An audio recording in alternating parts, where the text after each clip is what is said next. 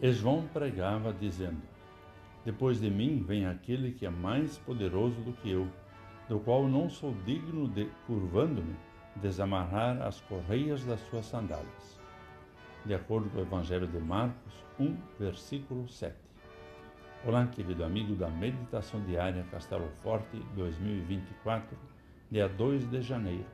Hoje vou ler o texto de João Arthur Miller da Silva, com o título ele é o mestre, nós os aprendizes. Calçar sandálias não é mais como antigamente. Nos dias atuais, as pessoas podem escolher, dentre os muitos modelos de sandálias, aquele que traz mais conforto e beleza. Nos tempos de João Batista, sandálias eram usadas para proteger os pés numa caminhada ou numa viagem. As sandálias consistiam numa sola de couro presa aos pés por tiras. Simples assim. Normalmente em casa, naquele tempo, as pessoas andavam descalças. E havia também a tradição de tirar as sandálias em lugares sagrados, como no Templo de Salomão e em outros lugares santos. Na época de João Batista, desamarrar as tiras das sandálias era tarefa de servos de escravos e sinalizava que eles eram seres inferiores. João Batista se considerava menos do que um servo, menos do que um escravo.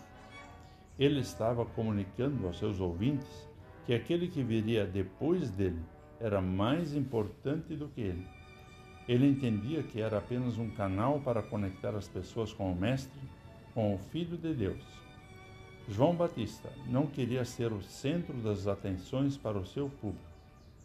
Essa humildade precisa ser redescoberta pelos líderes das igrejas atualmente. Ela precisa ser redescoberta por todas as pessoas que querem servir a Deus com seu testemunho. Se queremos nos conectar com Jesus Cristo, então precisamos reconhecer que Ele é o Mestre e nós, seus aprendizes na fé. Vamos falar com Deus.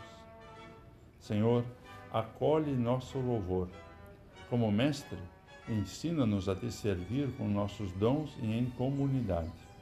Ampara-nos em momentos de fraqueza. Anima-nos ao discipulado.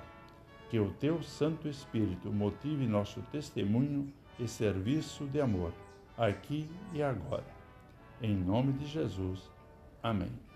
Aqui foi Vigan Decker Júnior com a mensagem de hoje.